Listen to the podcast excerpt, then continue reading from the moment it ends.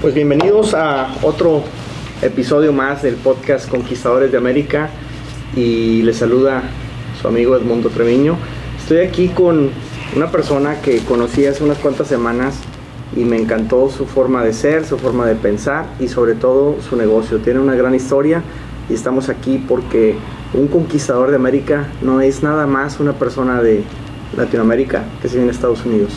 En este caso tenemos una gran historia que bueno, será contada en inglés o francés porque Charles eh, no viene de América, viene de África y quiero escuchar su historia. Charles, thanks for letting me spend some time with you and, and talking about your story.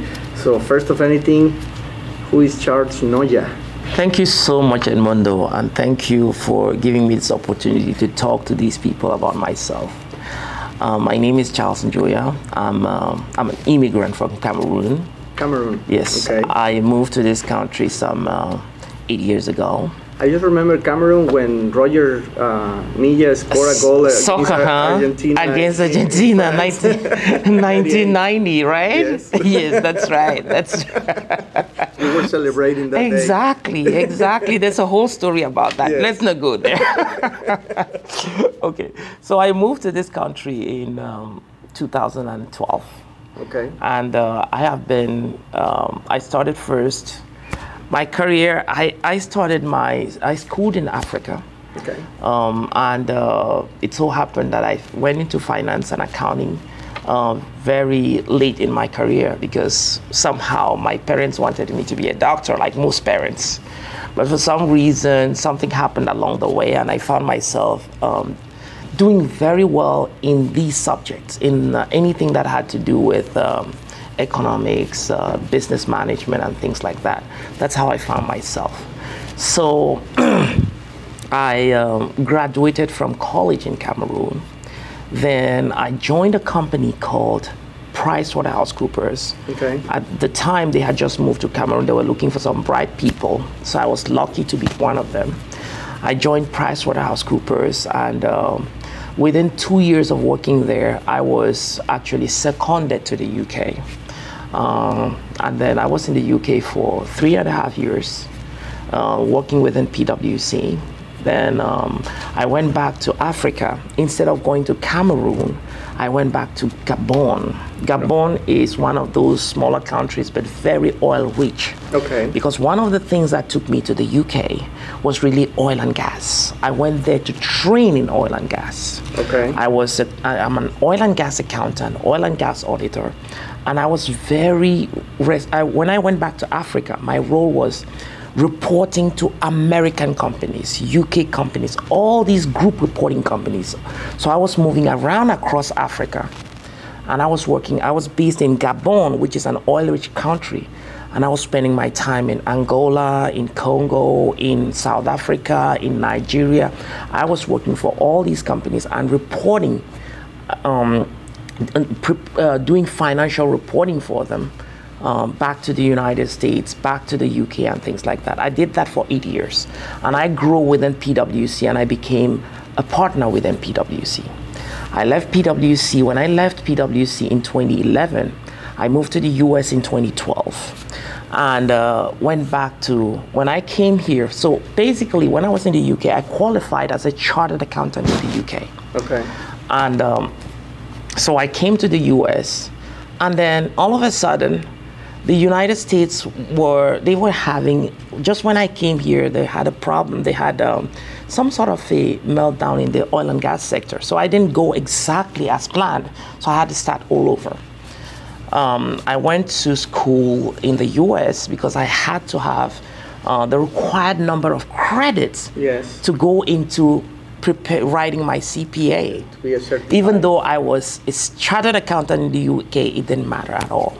So I went to school. I had a, an MBA, and then I also went to. Um, I also did my CPA, and I qualified as a CPA. Went back as a senior manager within PwC, and that's uh, within PricewaterhouseCoopers. How much time does did it take you to to get your certificate so you can be a CPA in the US? You went back to school for lo- I went back to school. I did two years, and then I get a, got an MBA, and then I also with that they gave, gave me all the credits I needed. So I went, I also, during that time, I was also writing the exams because there are four exams actually. There are three exams. Three, yes. Three, four, four four. Four exams. Mm-hmm. So I did all the four exams and I passed all of them.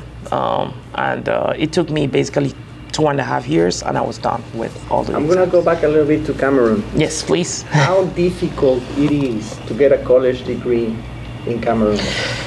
I want to tell you one thing. The, the- there's something about Cameroon. I come from the English part of Cameroon. Okay. Cameroon is a bilingual country. All right. So 90% of the country is made up of French speaking people. Oh. And then the remaining 10% is made up of English speaking people. That's a colonial kind of thing. So it was how Cameroon was played between the French and the English and something like that.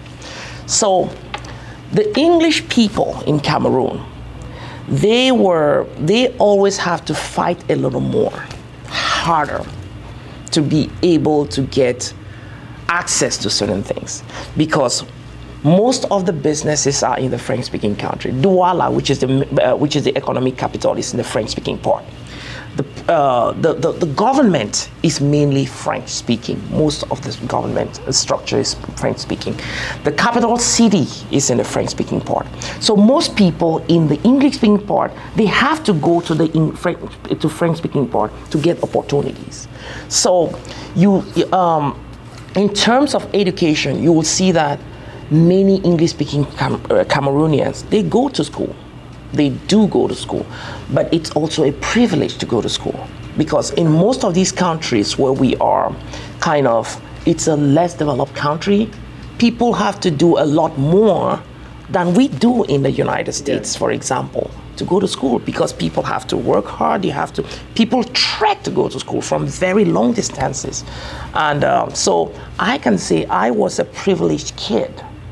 I was lucky. I come from a very small home, but I was lucky that my path, I, I, didn't grow up with my parents. I grew up, I had to move from my father to go and live with my uncles because my father could not, could not take care of all the things that I needed. I started living with my uncle when I was nine years old just to go to school, just to be able to have access to things. So, um, and then that's how you get with most of us because in African communities, people live in communities. If A cannot do it, they look for B, if- for B to help out, C to help out, and that's how we go. So, to answer your question, education is out there, but people have to do a lot more to go to school. However, Cameroon is one of the very high educated countries in Africa, yes. No. Yes. Okay. Okay. But but you have to leave your family. You have to work really hard to get opportunity. And at times when I give my story, people might think it's so easy. This guy just went to school and then he came out and just went to PwC. From PwC, just went to Europe. From Europe, he just came back and had all these things. I will never stop thanking God because I was really lucky. I don't want to say I was smart because many people are smart out there, but they don't get these opportunities. I was lucky, but I worked very hard to get some of the things I, that I got. In school, I don't, I didn't see this, but um, when I graduated from school, from from high school, because my father wanted me to be a doctor, and I was going to do social science or going to do accounting, my father did, my uncle did not want to hear about it. So I stayed home for two years and I wasn't going to school because all he wanted for me to go and do what I needed to do to become a doctor. That was his dream. People make their dreams and then they want you to follow their dreams. It was not until so many things happened that I went back to school. And when I went back to school, behind the fact that I was behind two, three years on other people, I worked extremely hard to do many things. I always looked at other people because I was young, but I always felt like I was older because I had been two years behind. Exactly. And it gave me the impetus. I was, I created an association in our school called the Association of, uh, of, of Accountants of the University. And that is what gave me a lot of opportunities because I met all accounting firms in the country. I was taking people, we would travel from one city which was the smaller city where our, our university was, go to that big city where everybody is. We wanted to go and meet the CEOs of companies and tell them that we are the young accounting students from this university. We are the young, I was the president of the, account, of the University of Buea Accountancy Association, which I helped create. I was the, I was the, we were the, the, the people who created that association. And I would go to every CEO before I left the university. I created jobs. By, I created internship for, opt, for almost 90 students in our oh university. Gosh. And that is what gave me these openings because every other person, they knew me within the business community. And when I left school, guess what? I had all these internship opportunities given to the school through me. So the head of department, he couldn't even go to those people without talking about me. And that's how that's how we gave internship to each student and I was privileged to be able to choose where I wanted to go because those people knew me. They wanted to have me.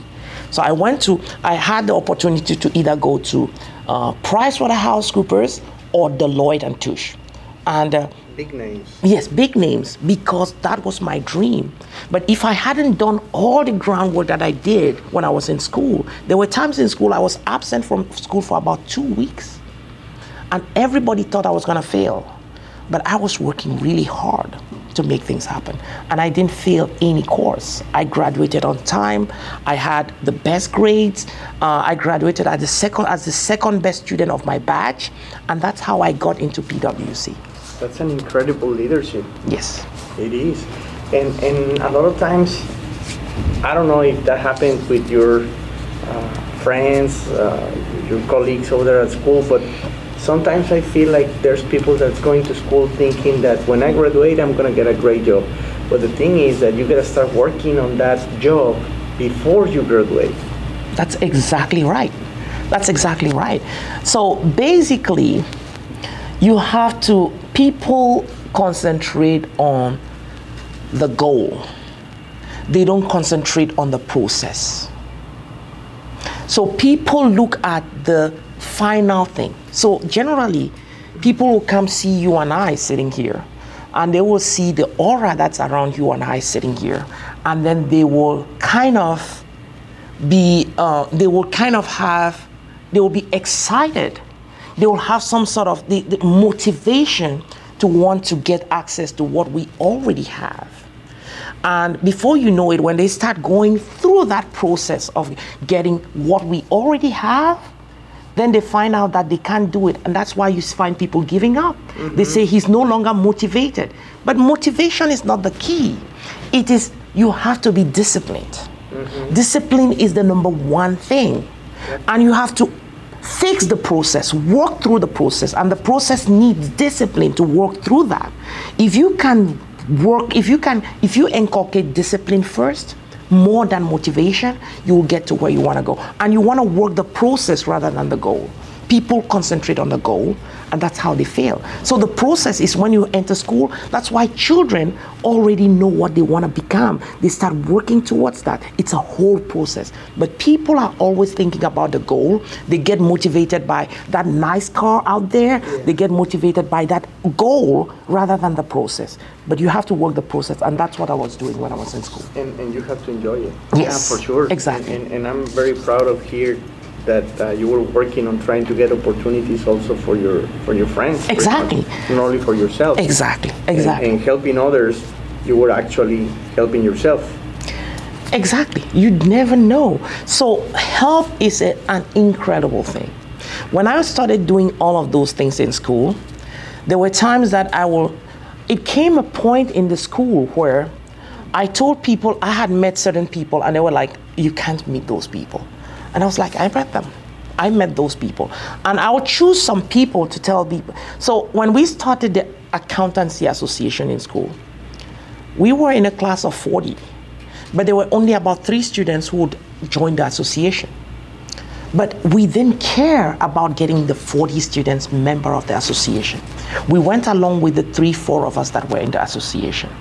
Because we knew exactly that it was all about building this process to get to where we want to go. Mm-hmm. But halfway through the process, because everybody saw when we did our first launching and they saw the caliber of people, the amount of money we raised to do that, and the people who came to speak, everybody i remember the day we were having our launching uh, discussion and we were having people were already packed out around the school. There were people who were members of our class who were actually registering to become members on that day. Just because they, they wanted to see the output. People are thinking about output rather than thinking about the process. Yeah. and that's what the problem was. That's what how we did it. So you came to the states and uh, you got to start all over. You went to school, and what happened next? You got a job at the same. Company? I will tell you something. Um, generally, the story is when I came to this country, you always, when you go to another country, it is a whole start over. When I came to this country, the first thing I came, uh, my thought was that I was just going to come here and move into PricewaterhouseCoopers. That was never going to happen. I came here, I wasn't able to get that PWC. First, because the people I wanted to meet here, whom I had met before, I came at a time where there was a meltdown in the oil industry. And that was the industry I was most affiliated with. So, the partners that knew me, when I met one of my partners, one of the partners in the US, when I spoke to them on the phone, and then remember something it's easier to meet people when you have, when you are sitting there. But when you're no longer there, it becomes very difficult to meet those same people that used to talk to you all the time. So at times you, you get here and then you realize this is much more complicated than I thought. Mm-hmm. The first week you think you're going to speak to somebody, you can't speak to that person for the first week, you can't speak to him for the first month, you can't speak to him for the next two months, and then you realize, okay, I've got to realize, I've got to change my priorities a little bit. So when I, when I finally spoke with one of these partners, she, she told me that, Charles, the oil industry, you know what's going on in, with the oil industry right now. It's we are letting people go. So if I were you, I would think about doing something else because now the industry is really down. And that's how I left. I started when I just went back to school. I did what I needed to do in school. I, I, I graduated and I, I, graduated from school. I took my, my CPAs and immediately when I did all of those and they knew that I was qualified, I went back to the same PWC. I was there. It was a tough process. But I have drive, and drive for me has always been there. From school, when I came here, failure has never been something that's associated with me. Any person who knows me knows that, that Charles is not going to fail. Charles is going to fall, but he's not going to fail. That's a good thing. Yes. And so, how did you survive those couple of years that you have to get your certification? You got some savings from your former job? Uh, I, I, I, had a little of savings, but those monies, they fly away very quickly because when you generally, one thing I tell people is that jobs are never going to make you rich. Mm-hmm. Jobs can take you, they can make you live on a daily basis. You enter that rat race, you enter that vicious circle where you are, every time you get a raise, your lifestyle also increases yeah. and before you know it your life is only going according to that that was i wasn't able to live a year on what i had saved so quickly i realized i had to do i was doing some everything I, I could do even when i was going to school I was going to school, but I was doing everything I could do because I knew I, that was the way. I had a wife, I had kids, and I had to take care of these people. Me and my wife, we had to put us, we had to kind of fold our sleeves and then try to do what we needed to do to make it happen. And um, today, um, I'm proud of what we going, what what we've been able to achieve in this country. And remember, when I came here, after two years, my thought was always about going back to Africa. Why? Because I'd lived this good life in Africa and it was always about going back to Africa. Let me finish this thing and go back to Africa and be A, B, C, D, or E because of the relationships I had, the aura that I had in Africa. I had a lot of relationships that I just could build, I thought I could just build on. But when I left and I came back here, at some point, at some point, some of the people that I used to contact, I wasn't able to talk to them. And immediately my mindset changed and I told myself, but why am I trying to go back to Africa? I, instead of going to Africa to look for a job, I should take job back to Africa. I realized I told myself that I am in the richest country in the world for a reason. And if I'm in the richest country in the world, and for God's sake, I have all what it takes, I am, I have the uh, the, the educational requirements. I have. I'm also. Um, I was also. I was a resident of the United States. So that gave me everything to do anything I wanted to do. So that's how I thought, and I said, okay, I will go to the United. I will go to PwC in this country. I will also work in a smaller firm, just to know the know this country. And before I know it, I wanted to create my own business. And that's how CHN Group started in my mind. I started thinking all my thought was about CHN. And everything I was doing was about learning, understanding the people, understanding most importantly how the US system works. Mm-hmm. Because I knew that for me to be successful, I needed to know how the system works. And that is not something I learned from any university. No university was going to teach me that, even though I went through some good universities here. I no university was going to teach me that. And then I had to learn it from experience. I got the experience, and then immediately when I thought I was ready, I just ventured into it. And that's how I started. And today I am proud to say um, I am able, just I'm building something that is really, really uh, exciting. Mm-hmm. Yes. How long uh, or, or when did you start it? I created CHN CPA. I created CHN CPA and Associates in 2018.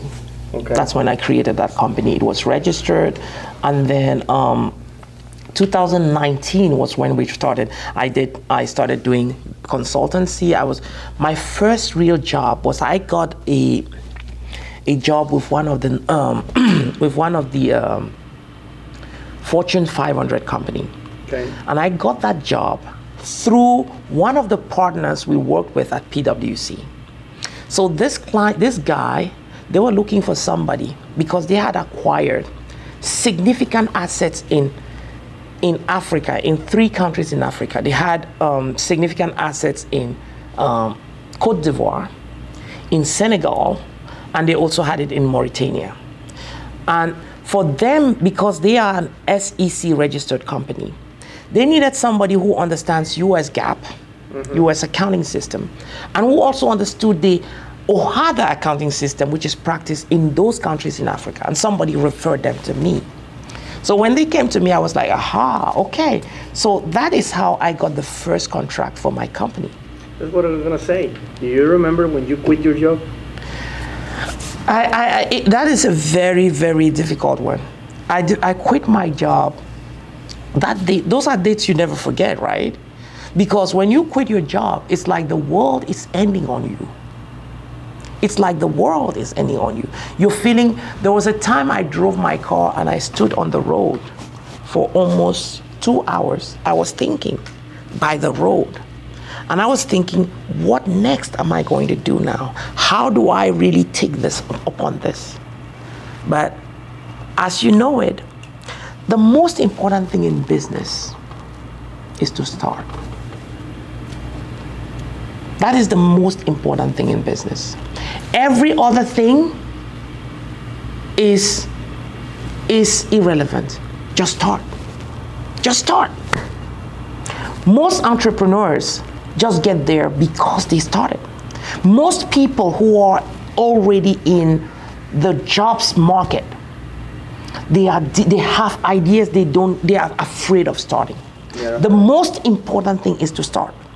Because one of the things I didn't know was that when I left my job, I didn't have the contract that I had. It was later on that someone called me and told me that there was that opportunity for me to go there. I was about to start a business, but I wasn't really sure about the business. Most people won't take that risk, but I did. And one thing that happened is when you start and you get the first client, the first client is going to bring you more ideas. The second client, there are so many opportunities in the United States. X, they are just limitless. Every day you move around as an entrepreneur and you meet another entrepreneur, they are only talking about opportunities. Mm-hmm. So once you start, the, I tell people just go out there and start something.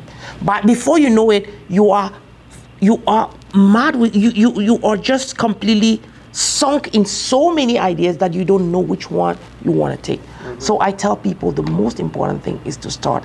And the most important date is that date when you get to really let go of that thing where you think this is my this is my safety net. This is my happy area. You want to leave where you call your comfort zone. Yes. And then go to that place where you feel the pinch. When you start feeling the pinch, that's the beginning of goodness. And I can tell you, the United States, for any place in the world, if there's only one place in the world where it is really, really structured for business, it's the United States. And I can tell you what, I can tell you why I say that. We just going through a period of madness called the pandemic. The United States has spent, they are almost spending close to $2 trillion in support for people and businesses within, uh, to, to, to get them out of this madness of the pandemic, to get them to, to, to avoid any kind of uh, uh, uh, uh, trouble with the economy. Remember, the American economy, 99, 95% of the US economy is made up of small businesses. And they account for almost 60% of the GDP of the United States. It doesn't mean that the United States, it, it, it really tells you that the United States economy, that the small businesses are the economy. Yeah. Small business is the economy of the United States. And they understand that. They will do everything to support small businesses. More than of this almost $2 trillion that have been spent, which no other country in the world has even gone close. No. 90% of that money is going to small businesses. Just only very little is going to individuals. Most of that money is going to every small business is getting EID loan, PPP loan, all these loans, all these facilities, grants over here and there, they are only going to small businesses. Why? Because the economy, the small business is the economy of the United States They create the jobs and they pay taxes. and they pay taxes. They create the jobs. Number one, they people tell me all the time that there are loopholes in the tax law to help small, to help people. People should take advantage of. I tell them it's not a loophole. It's actually there for a purpose. It is there for to help all those who are helping to give this security in the country. They are helping to keep people to, to, to avoid any social unrest in this country because as long as you can give people jobs, the, the, your first the, the government is also there to support you to avoid all these social unrest in the economy mm-hmm. and that's what they do So you started your business, you got this first contract, Yes. and then you decided, hey, I'm gonna start helping businesses. yes so one of the things again so as a cpa I can see in your eyes that you're feeling like the first day that when you get that. I know, I know. It is. This is really interesting because once you, the, the, the, the, the great thing about success is not about money. It is all here. It is the mindset. And when you help people achieve a goal, you get satisfaction but you also ultimately get the money in that process. So the goal should not be the money, the goal should be helping people. And I don't know a business that has in its goals something else but financial stuff. I mean, everybody's like, oh, we want to increase sales Yes. 20% this year. Well, Nobody says, I want to help 20% more people this year. Nobody does that. if you go to many companies, they will tell you about corporate social responsibility. That's a big slogan. They try to throw it out there so that everybody believes in it. But we are in a country which is made up of sharks. The, the United States has a lot of sharks. Mm-hmm. If you don't know it, play with your credit card. Just go audit your credit card report. You will see how many amounts of money are going out of your credit card on a daily basis. There are companies out here whose roles are just to ask you, please give me your credit card. Let me audit it. And if I don't get anything, don't pay me. But anything I get, we are going to share it. And guess what? Those are very thriving companies. That's to tell you how much of sharks they are in this country. As long as your credit card is out there, it's just going. Some people are just getting it out. Because people are always looking about how do I make these things happen? They are more, the, the, the, the whole aspect of corporate social responsibility is just a slogan. The reality is the everybody is running behind profit. The few who are running behind trying to help people achieve certain goals, they are the people who really make the success. For me, I look, I look at success as making another person smile. Hmm. That to me is, That's the, a great, success. A great motivation, a great goal. Yes. And um, so when you open the business, um, you started with this contract, you started helping people. So you have already what three years with the business? Um, so this is my third year in this business. Let me tell you, and it's not always rosy.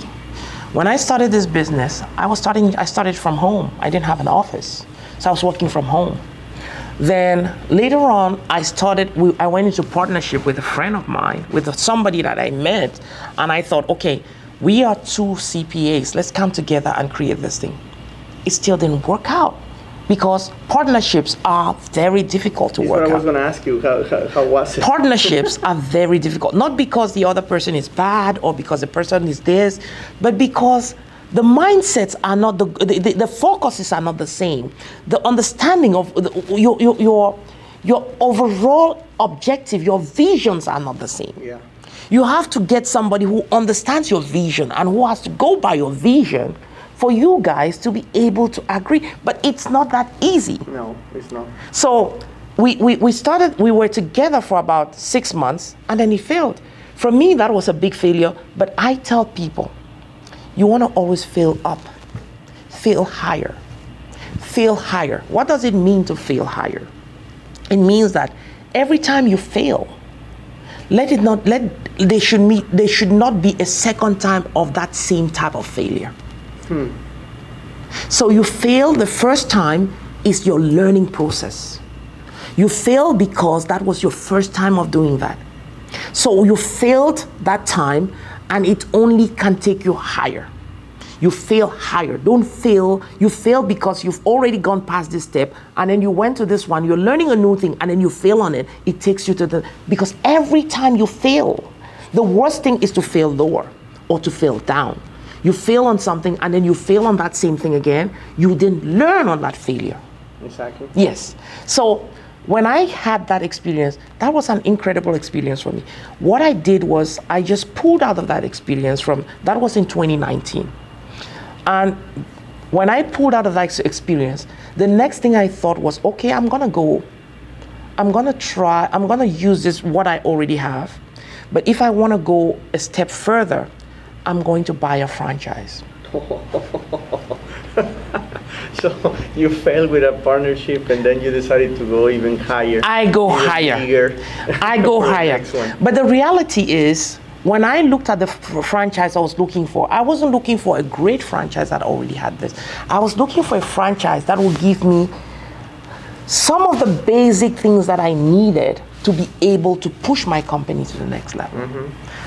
And so I got into this great franchise partnership with Liberty Tax. It's a great company. And uh, it's, it, it's turned out to be a great, great success for me because it was like that springboard that I needed to just take me to that level. Um, I today I have a company. I started my location is still Liberty Tax location, one of the good one, a very good location. It's out there on um, 13134 uh, Veterans Memorial Drive. Mm-hmm. That's my primary location. And uh, when I use that as a, I use that as a springboard, and it's been incredible because not only have I been able to use that um, to use um, to, to, to take advantage of the systems. Take a, there are so many things that you, you, you, you don't you cannot do yourself. You, yes. The marketing is already done by them the systems are already there for us to use. Clients are already there, they already know that name. So even if you tell me that I should pay 14% or whatever percentage in terms of royalty for that, for that business, That to me, I am just giving a portion of my revenue to someone. But it's not like my vision still remains my vision because Liberty Tax has this system where they, once you are a franchisee, you basically run your business. You are the owner of your business, and uh, you can do a lot of stuff other than other uh, uh, uh um, other um, unlike many other franchises where you are stuck in a box. Mm-hmm. Liberty Tax is kind of an open franchise where you can do a lot more things. I am a CPA. There are certain things that I provide within my within my company that Liberty Tax doesn't provide. I am free to provide them. I'm able to do that. I'm able to go out of that com- uh, out of that box and do certain things, and which is excellent for me. So you're not just helping with uh, tax returns for people, but you started offering some other kind of services that you find niches or that you find needs that you want to provide people. Let I'll tell you one thing. I mean, I have the, the, we, we, when, I, when I said, when you go to a place, you want to know what works in that country. You want to know how things, how to, what are the things that you need to know. In the United States, there are two key things that every person needs in order to get to the next level. Two things. And those two things, they are two critical things. Number one, you have to prepare your tax returns not only for the motive that most people prepare their tax returns for, but you have to prepare your tax returns strategically and get them prepared by someone who understands the motive of a tax return. One thing I want to say here is that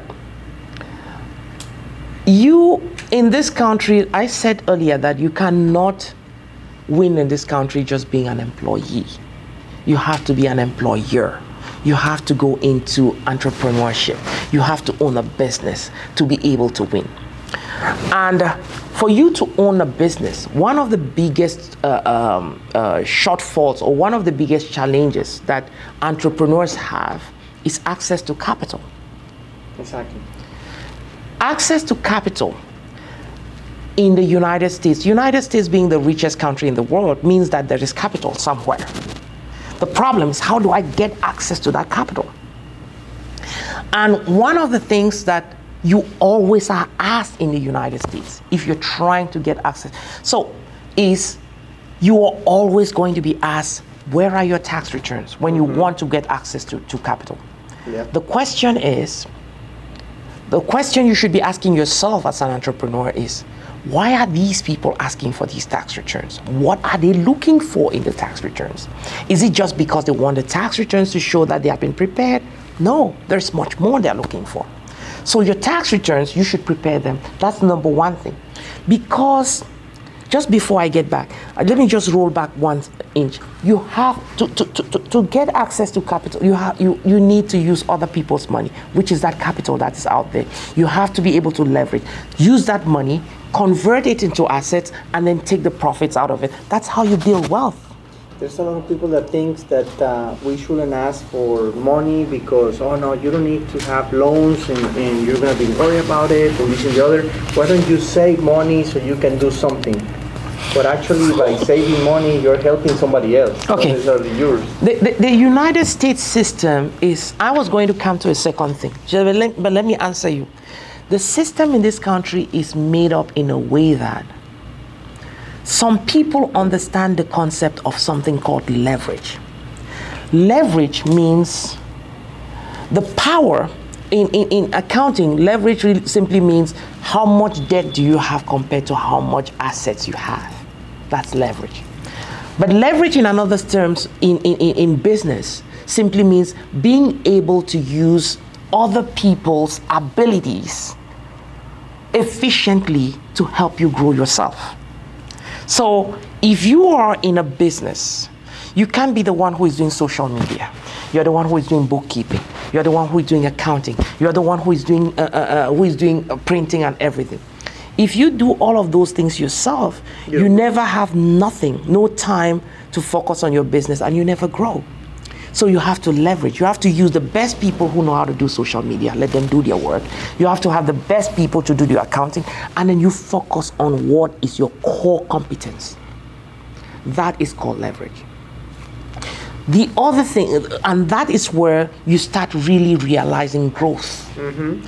And for you to do all of these things, if you are that guy who wants to save money and be able to do use your money to do things, first of all, to leverage it requires capital to be able to pay all these individuals who are doing these things. Because those are the people who are going to let you go from zero to a million dollars to the next million dollars. Before if you do it yourself you can only do yourself as many times. But when you start when you want to multiply yourself you need all of these people. And it needs capital so you need to have access to capital to do these things. You can save money for all you want but it's only going to take you that far.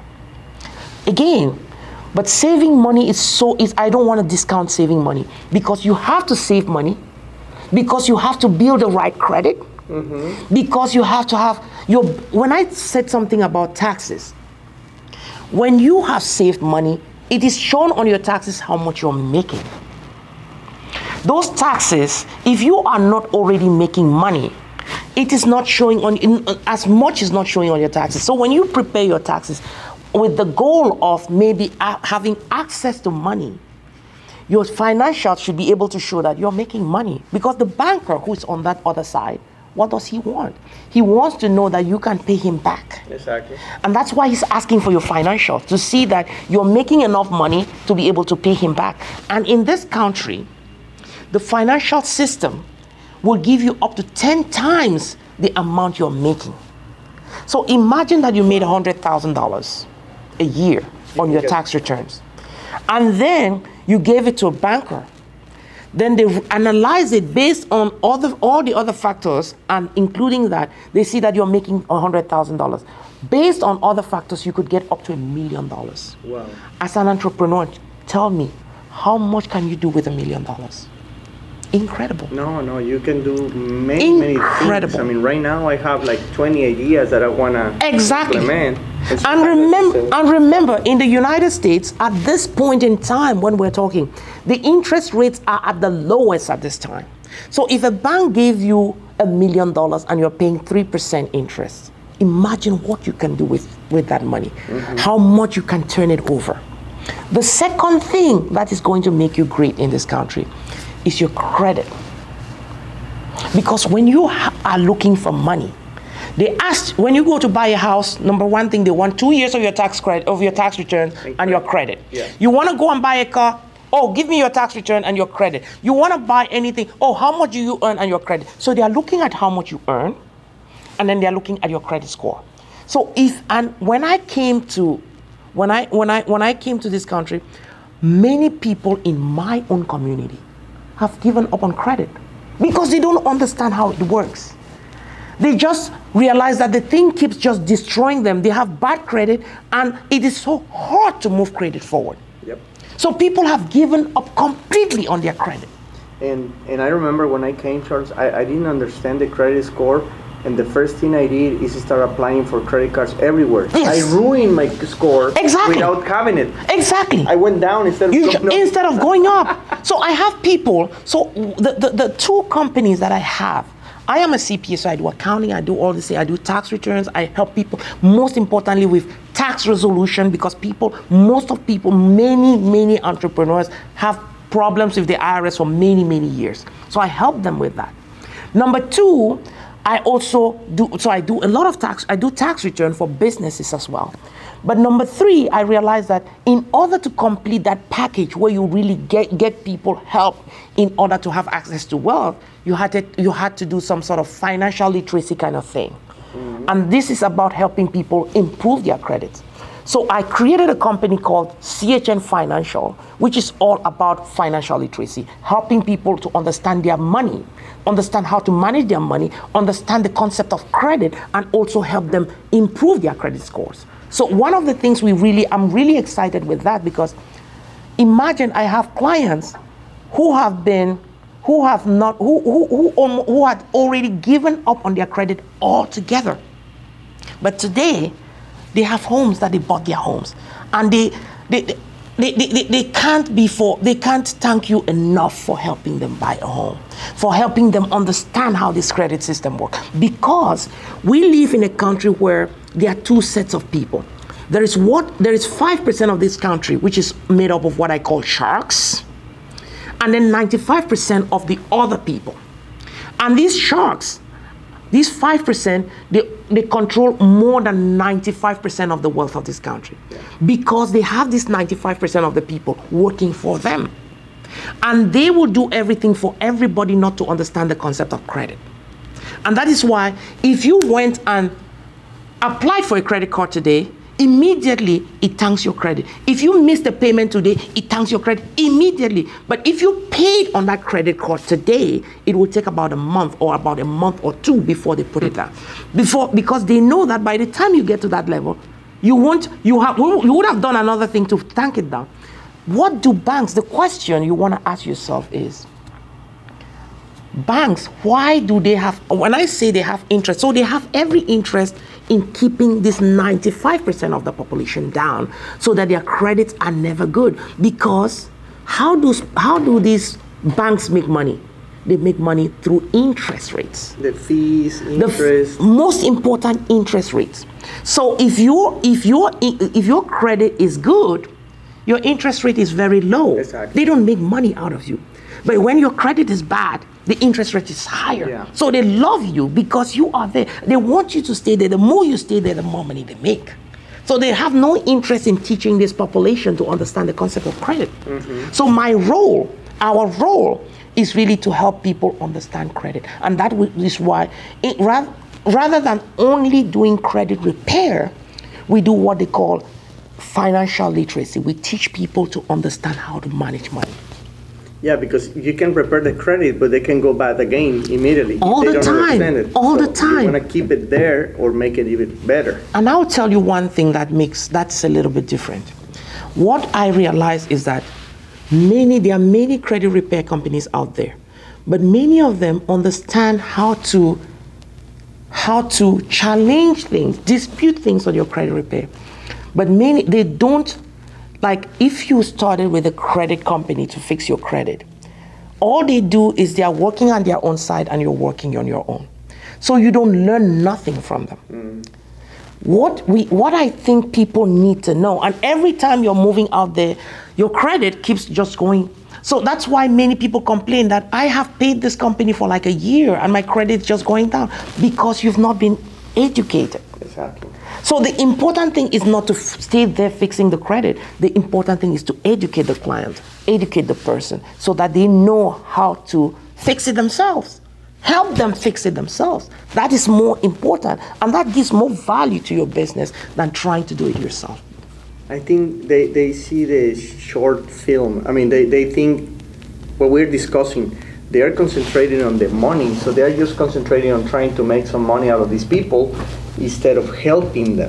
But by helping them, they are afraid that maybe these people won't come back.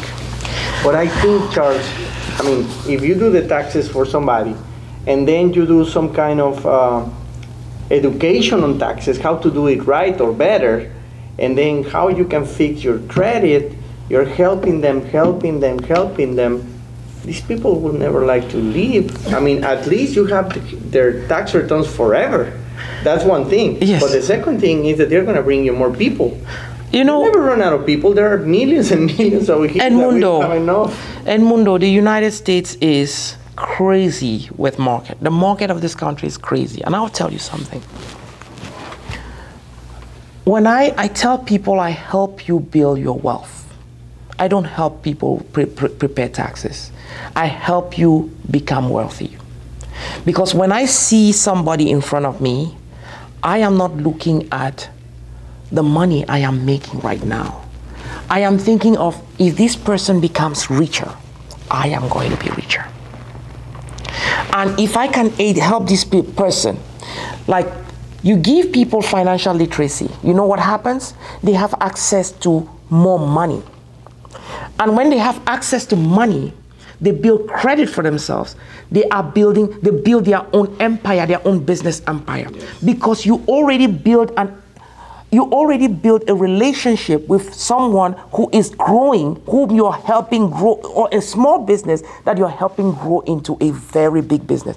Every client of yours that is growing, you're growing with that client. You grow with your client. And if you help somebody just for now and that person falls, guess what? You just lost, you just failed, you just you just failed. That is the concept of you have to fail higher. You have to always be going higher. So every client of mine, I do a lot of things to make sure my clients grow. I do a lot of within the legality. I do every I tell my clients that you don't need, for example, you don't need to try to always get a refund from the IRS. Why do you need a refund? You need to make more money. That's what makes you if you make more money, you don't you really don't need that refund, do you? And, and, and that happened to me personally. I, I just I, I filed an extension and I just uh, show my returns this year. Yes. And it's the year that I have paid more taxes ever. Yes. And of course, I felt bad because I didn't want to send the money. Yes. But then I realized I have never made this money. As much money. Exactly. Whenever you make, you know how you get a refund? Because you show the IRS that you, you, you lost money. And when you show them that you lost money, guess what? You will take those same financials and go to the bank and want to get money. The bank won't give you any money because you don't make no money. Exactly. So you don't have access to leverage. The only way you have access to leverage is because you are able to pay back the money of the bank. The bank sees that you're making money. Everybody wants to be associated. Remember, if you are moving with five broke people, if you are not a broke person and you're moving with five broke people person, guess who is become is going to become the sixth broke person? Mm-hmm. You are going to be the next. But if you're moving with five healthy, rich, successful people, you know what happens? You are the next successful person. Mm-hmm. So every time you look at a client, your goal should be how do I make this person become more wealthy? How do I make this person become mm-hmm. more successful? How do I make this? It's not about trying to get money from the IRS. It's about how do I make this business more successful so that we can together be successful. That's what's most important. That's that's great. And, Yes. and I think that I mean the, the way I, I was. The last question I will just ask you is, what brings you that fire inside? Because I can see that you are like burning. I mean, you, you want to do so many things. You are very passionate about what you do and stuff. Where did, did you get that from? I, I, I, I am a How child do of you get very motivated about it? I, I, I am a child of the community. I come from a background where people didn't know anything about generational, generational wealth, generational success, where people were always crying. We, we, they never knew. I, I, there were times in our, in our growth where you didn't know where you'll get the next meal. Wow. And that, that, when you have that, and you are blessed to be in a country like the United States of America, you have to be the door to other people who didn't have that, that, that possibility of being here, who didn't have that possibility of getting all the things that God has given to you. So, my thing, my thing is always how do I help people grow, but how do I help that community that I've left behind to get there? So, my fire is first of all, always is going to be my family. I am married, I have four incredible kids, and I work all my life for them. With my wife and my kids are really the soul of why I do what I do. But I also come from that community of people who have not had opportunities. And I think that my role is to make them get what I got and even better. So any person that stands in front of me, I am always thinking if I can make all of us grow, I can pull those people with me. So success for me is not my success. It's a community success. And when I fail, it's, I always feel like I don't, I let my family down, but I also let my community down. So everything I do, I have that in front of me. Those people have to be proud of me. Not because I did anything, I try not to do anything that's going to get me into any trouble, but I also try to make anybody standing in front of me to gain from every interactions we have. And that's what I call That's what I call success. Success to me is about making the other person successful. Wow. Yes. That's, that's a great purpose. Charles, thank you so much. And I'm very proud to listen about these and learn from you. And I'm very proud of the time that you have just shared with us. And I hope that you really get very success because that means that you made a lot of people success. That is that is my goal, and I know it's gonna happen because I'm doing it from a right from a good place. When you work anything from a good place, the God that we serve is going to help you get there. It's gonna happen. Thank you so much, Charles. I appreciate you. Thank you so much. Thank you. Pues una gran historia para conquistadores de América y como les digo, no todos vienen de Latinoamérica, también desde África se puede conquistar este gran país. Pues le agradezco mucho a Charles y espero que lo hayan disfrutado como yo lo disfruté. Hasta la próxima.